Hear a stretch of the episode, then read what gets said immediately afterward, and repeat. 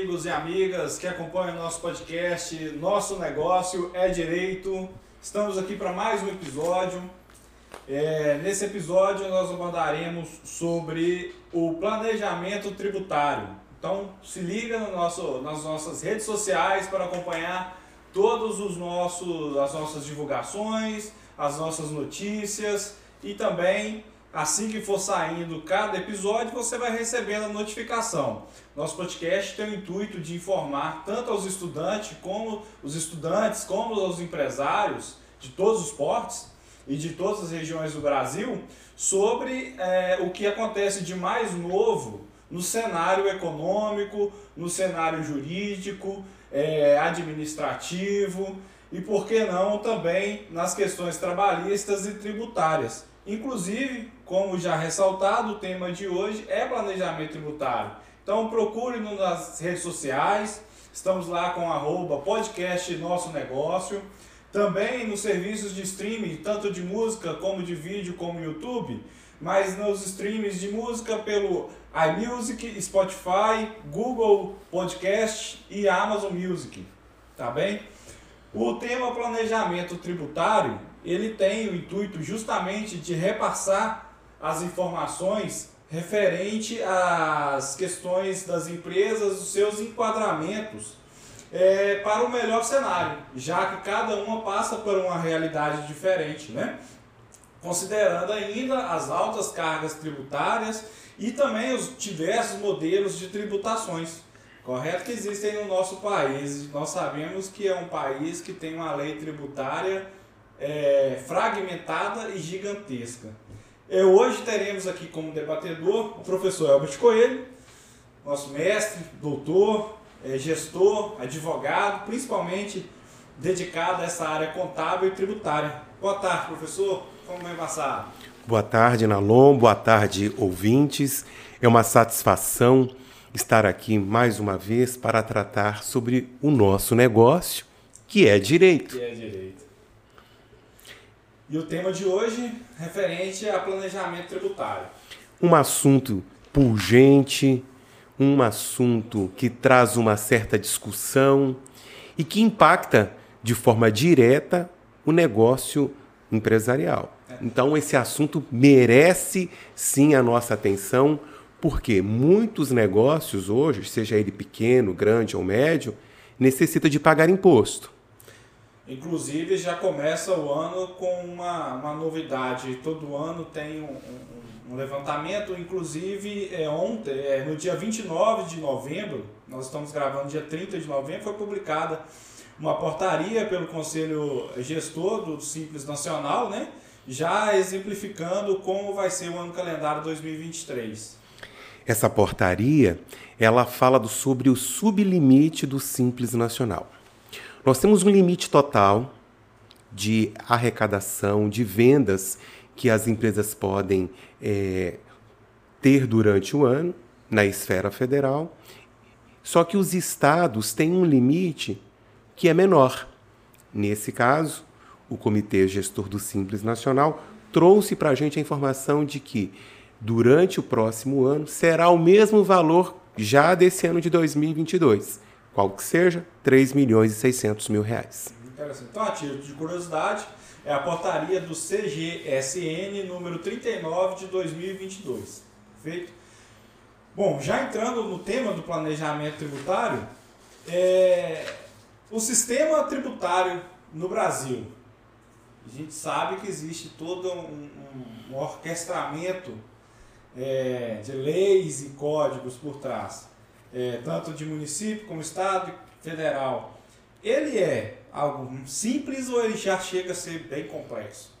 Como você bem colocou no início, o nosso sistema tributário ele é extremamente amplo e fragmentado.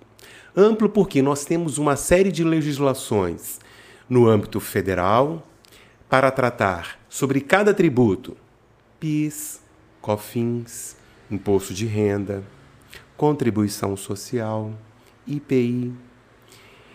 Isso lá na esfera federal. Só que nós não pagamos somente esses tributos. Para cada é, atividade, nós temos situações distintas e imposto distinto.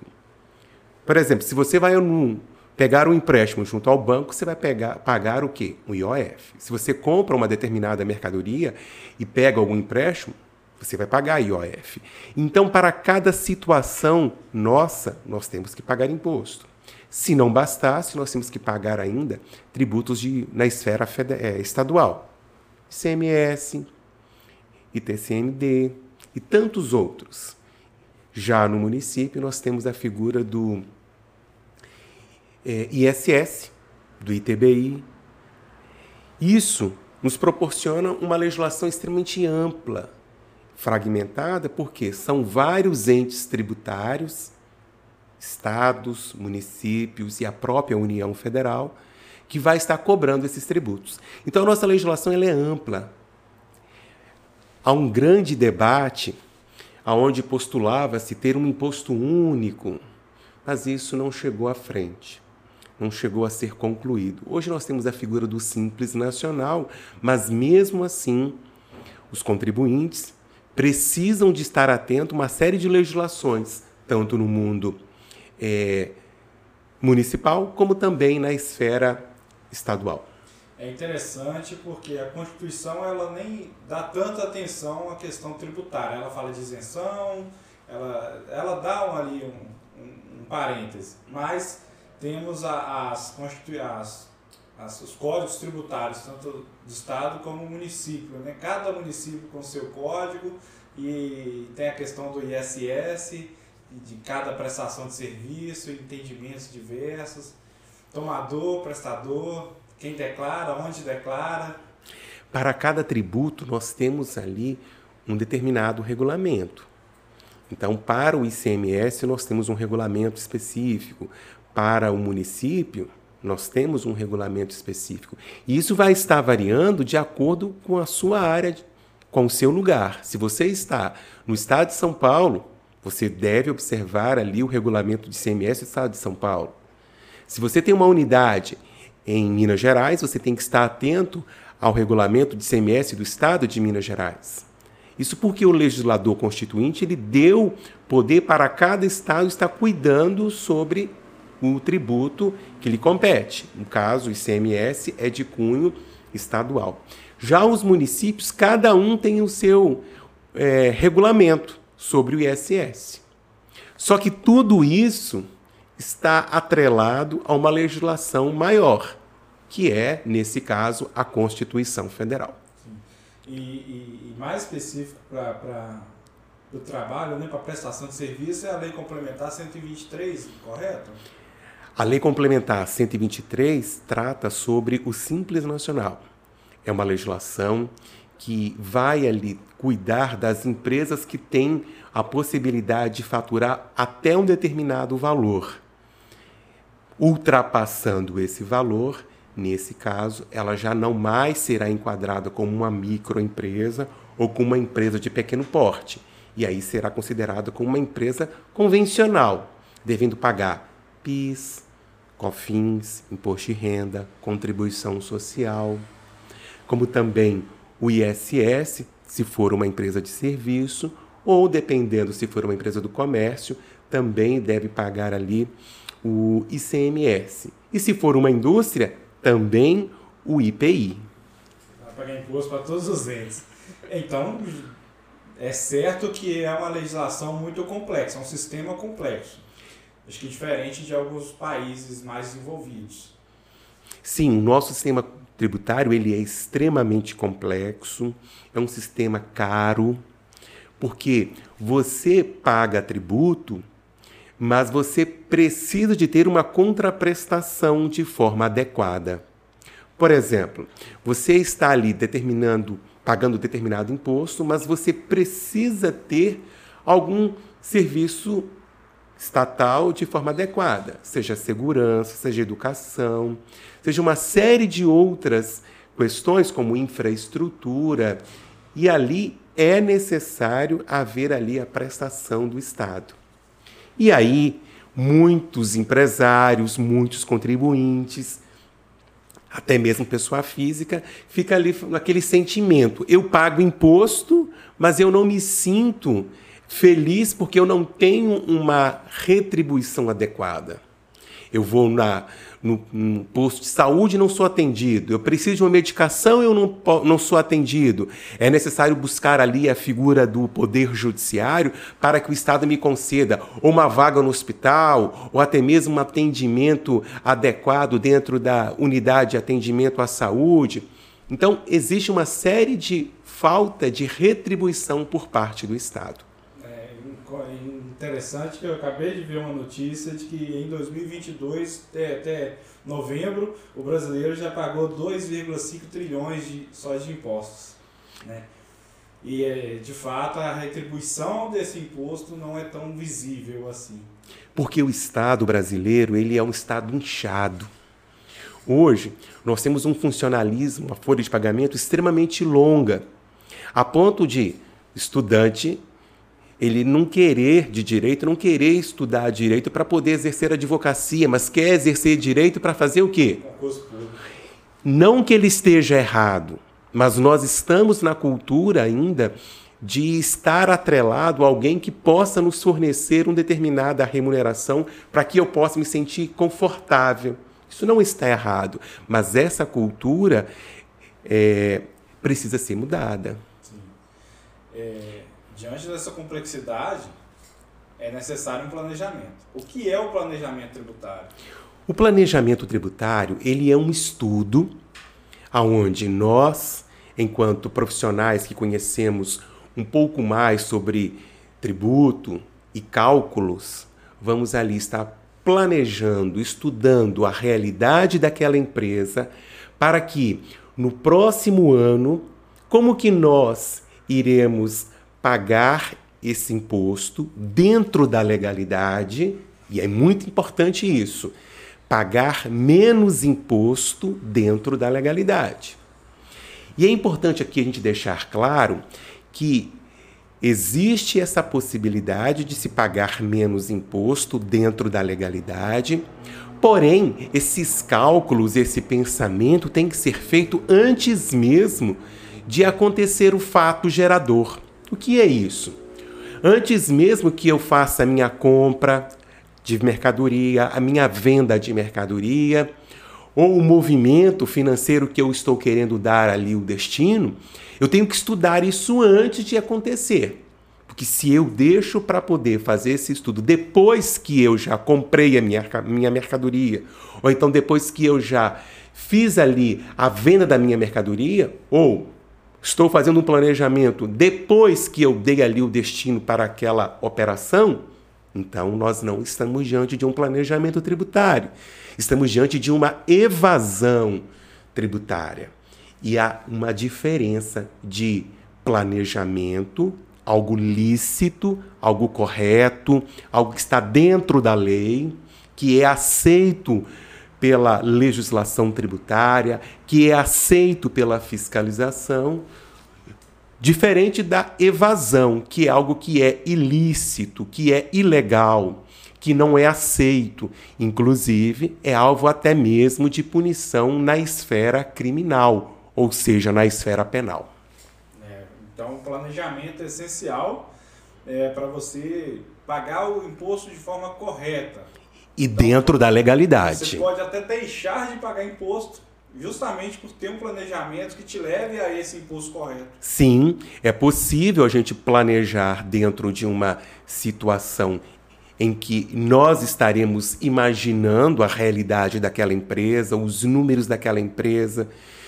Iremos ali também planejar se ela vai estar crescendo, quantos por cento ela vai estar crescendo? Ela vai crescer 10%, 20%?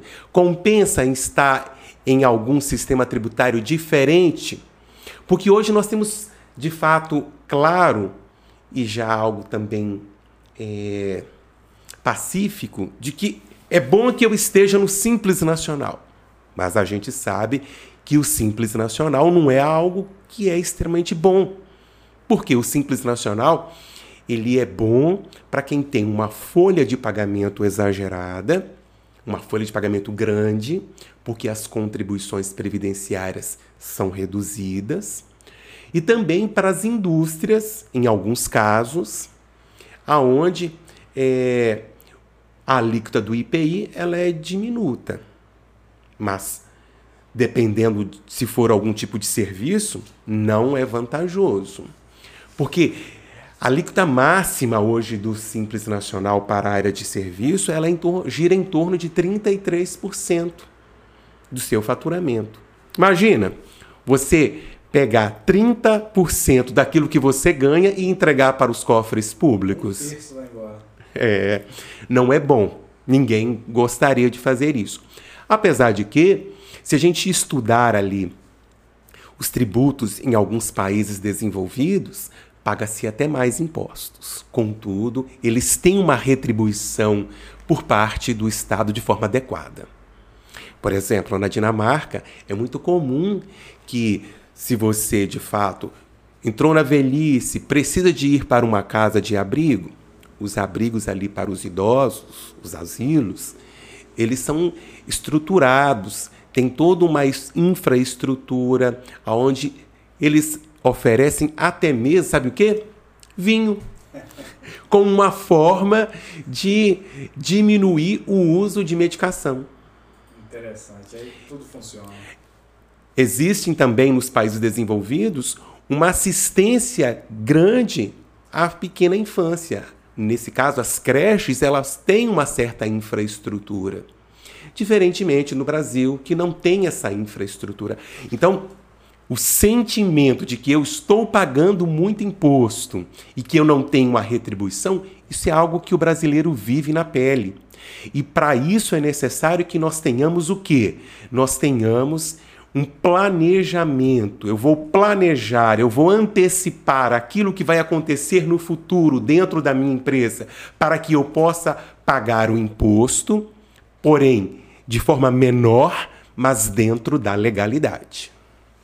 Então, após um planejamento, o objetivo dele seria. Esse mesmo que eu acabei de dizer: pagar imposto dentro da legalidade, porém a menor quantidade possível. Onera bem menos o cofre da empresa, paga imposto, não recebe multa. E também tem uma certa lucratividade, porque nós sabemos que o imposto ele impacta diretamente no resultado do negócio. Muito comum hoje as empresas pagarem os impostos, terem ali uma série de despesas e o empresariado não conseguir ver no final do mês o que? Um determinado lucro. Nesse momento ele consegue visualizar o, o, quem vai fazer o planejamento dessa empresa, consegue visualizar um pagamento de um imposto é, em duplicidade ou indevido, questão de produtos que são monofásicos. Sim, é sim a gente consegue, de forma antecipada, visualizar a operação de cada empresa, de cada negócio. E aí, quando eu falo de cada, é de cada mesmo, é de forma exclusiva. Dentro daquela realidade, simula o pagamento de diversos tributos. E aí a gente faz a opção, mostra para o cliente: olha, você tem que pagar, estar dentro dessa estrutura para você pagar menos imposto com isso sobrar um pouco de dinheiro no final do mês. A empresa cresce é assim. Sim, até porque o nosso sistema econômico precisa de ter o quê? Certa, um certo resultado. E resultado não negativo, mas resultado o quê? Positivo. Ah, diante dessa especificidade, né? É, existe uma terminologia específica que envolve o planejamento tributário ilegal? Sim, chama-se evasão tributária. Essa evasão é um crime que será punido tanto pelas esferas federais, como também pelas esferas municipais ou estadual. E aí nós estamos falando de crime mesmo, que dependendo da situação vai envolver Polícia Federal, Polícia Civil, ação criminal. E aí isso não é muito bom porque além de você ter que pagar esse imposto, você também deverá fazer o quê? Responder criminalmente. É óbvio que ninguém está querendo passar por esse apuro. E querendo ou não, honorário de advogado na esfera criminal é extremamente exagerado. E à vista. então, assim, nós temos que ter esse cuidado. É, é, interessante que nos últimos anos nós vimos crescer o número de prisões por crimes contra a ordem tributária. E isso é interessante, pois nos Estados Unidos, por exemplo, o crime tributário lá é tratado como um crime hediondo até. É prisão de 10, 15 anos, sem direito a, a, a qualquer benefício. E isso no Brasil vem sendo implementado. Talvez com o intuito ali do Ministério Público de negociar a dívida, já que é questão fiscal, me paga que eu te perdoo.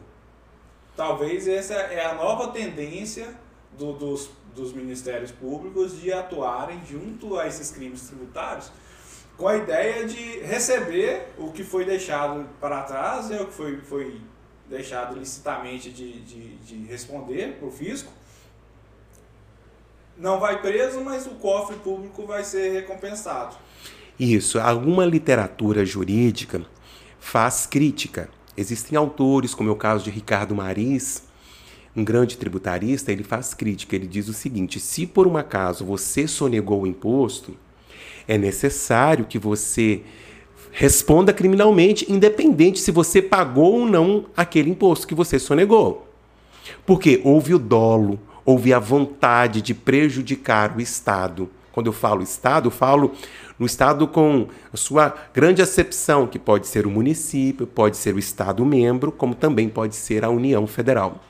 Mas existem autores, e aí a regra brasileira é nesse sentido, que se por um acaso você Sonegou?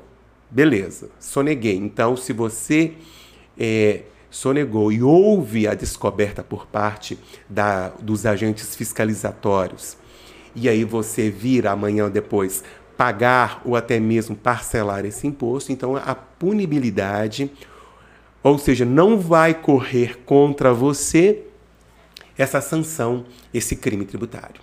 Mas aí eu pergunto, quem é que, empresário hoje, consegue ter de volta um imposto que por um acaso ele deixou, esqueceu de pagar no, no passado? Quem é que tem isso disponível no cofre? Pouquíssimos. Pouquíssimos. Já aquele imposto pago errado, ele consegue reaver. Sim, ele pode reaver. Se, por exemplo, você está perguntando se eu paguei a mais. Se eu paguei a mais, eu posso pedir o ressarcimento ou eu posso pedir a compensação. E isso é possível, sim, de ser ressarcido para esse contribuinte, esse empresário. Queridos amigos, para não ser preso, para receber dinheiro de volta, tributo de volta, siga nossas redes sociais, acompanhe no Spotify, no iMusic, no podcast, no, no arroba podcast Nosso Negócio, acompanhe-nos para não cair nessas ciladas, não, não, não saber tudo o que acontece no mundo jurídico, empresarial, econômico. Então siga nas redes sociais, compartilhe, curta, comente, é, envie para o amiguinho.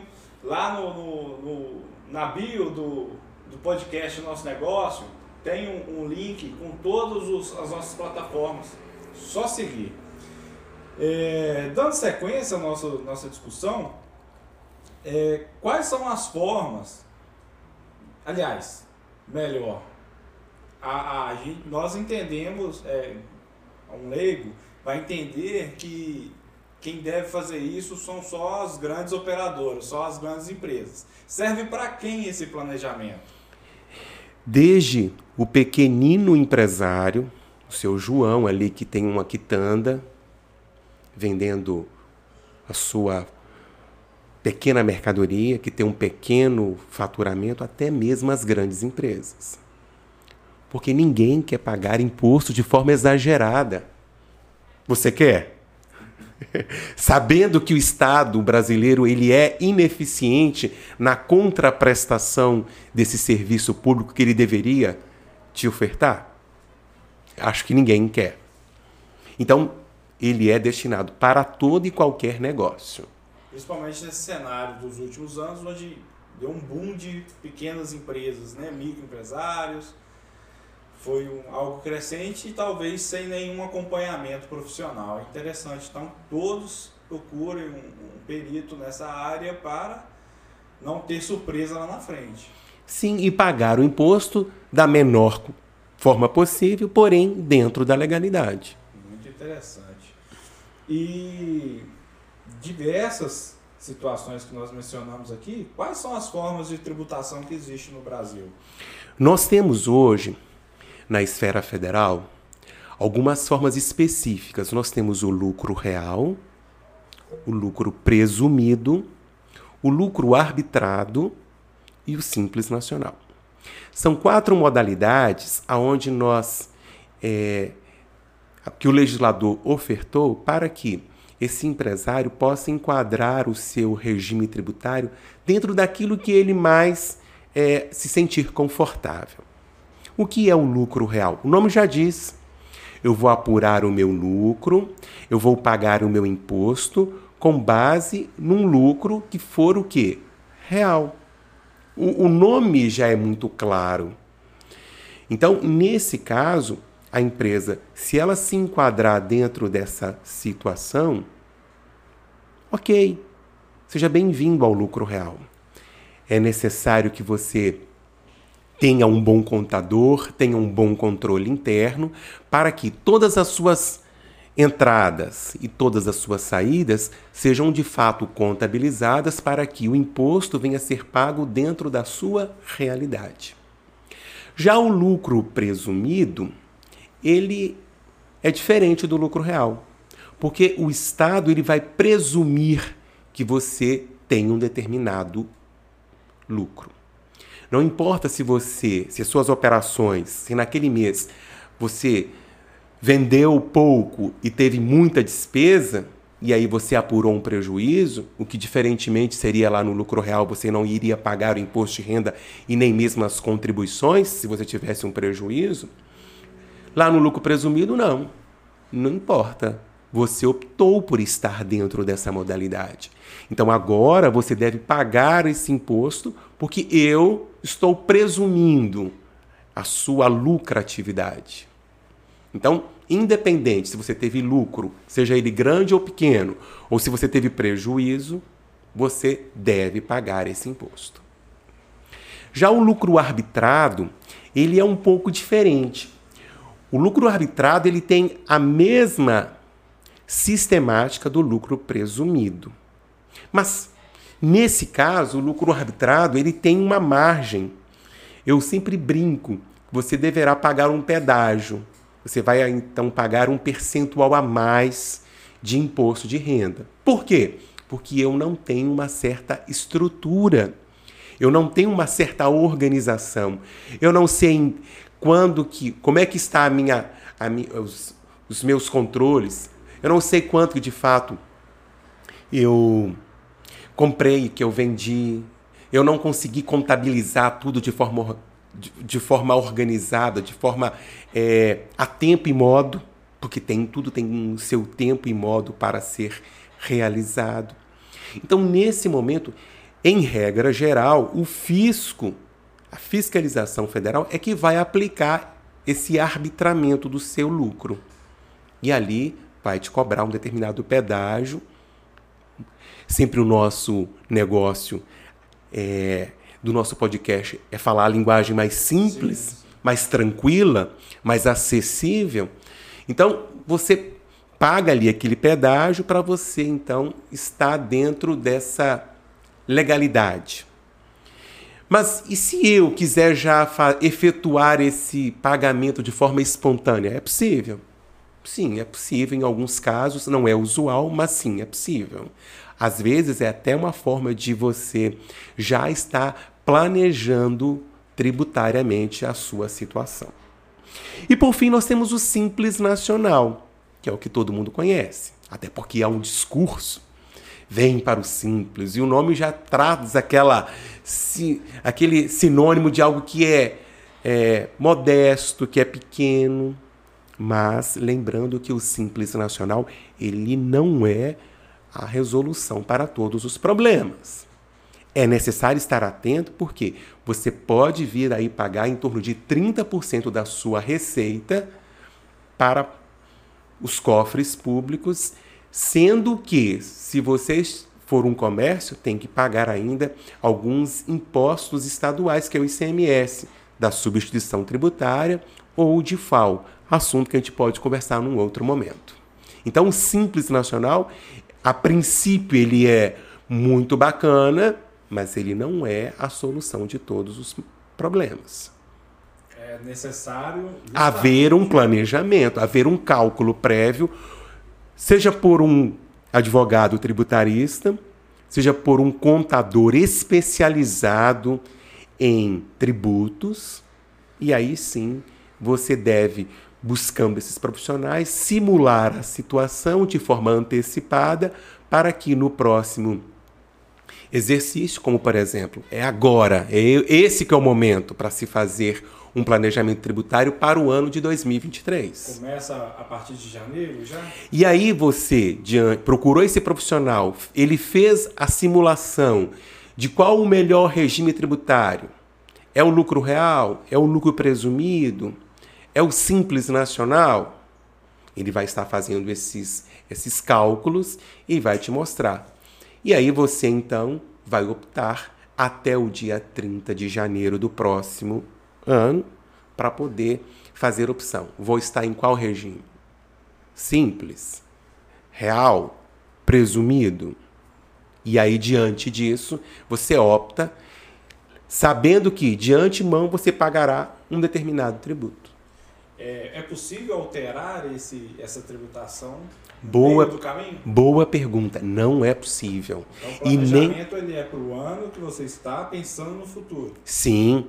Planejamento. Planejamento. Então, assim, é muito boa essa pergunta porque não é possível. Se você optou pelo Simples Nacional, você é obrigado a estar nessa modalidade tributária de 1 de janeiro até o dia 31 de dezembro. Assim como é o lucro real ou lucro presumido. Se você optou, bacana. Então você é obrigado a ficar durante todo o ano calendário. Ah, eu quero mudar. Não, você não muda.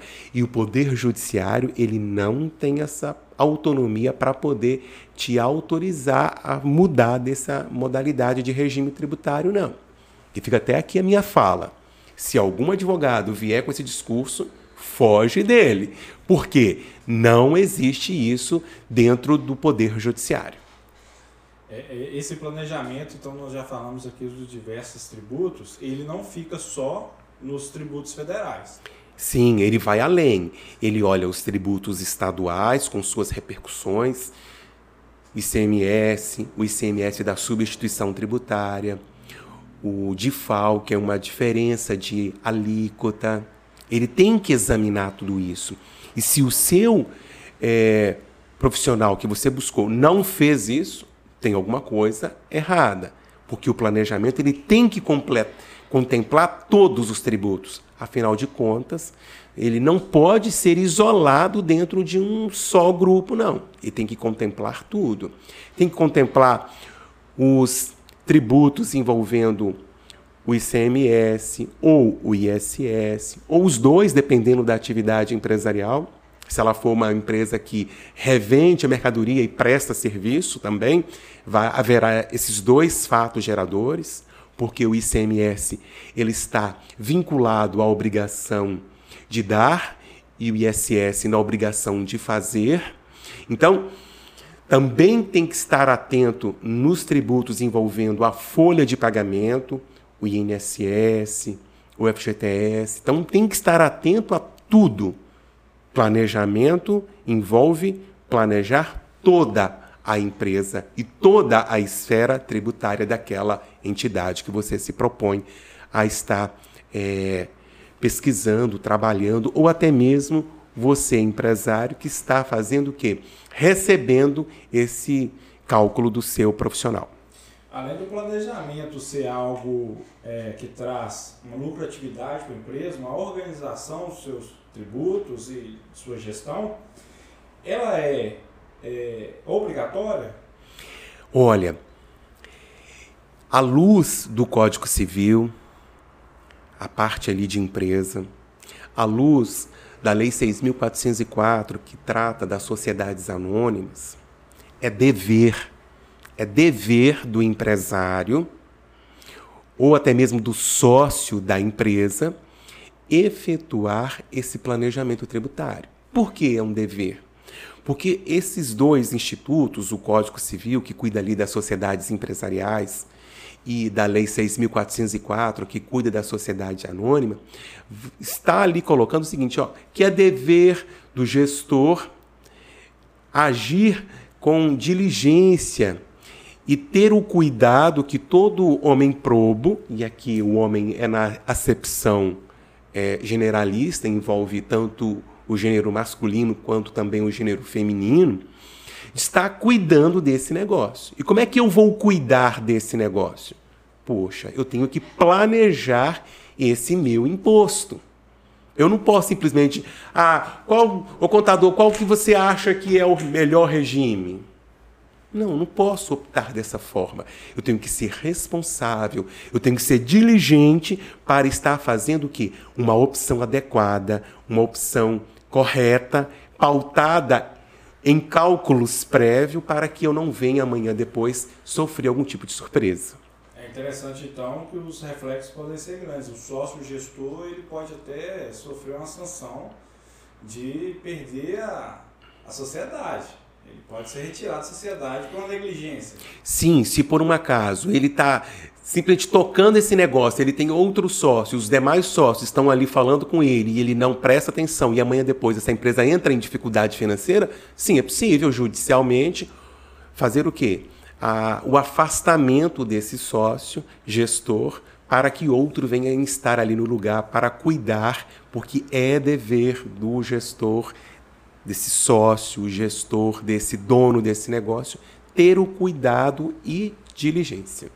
Então, nós vimos aqui que o planejamento tributário é essencial para uma administração de, de qualquer tipo de empresa, de qualquer formato, inclusive para a relação entre os sócios.